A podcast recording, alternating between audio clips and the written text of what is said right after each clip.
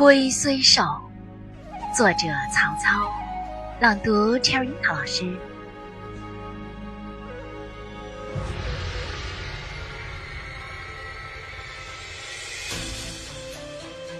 神龟虽寿，犹有竟时。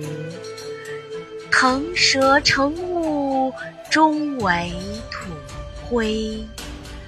老骥伏枥，志在千里；烈士暮年，壮心不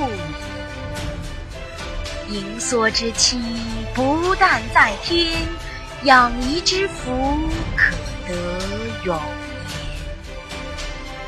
幸甚至哉！歌吟咏志。我们的微信公众号是“樱桃乐活英语”。等你来挑战哟！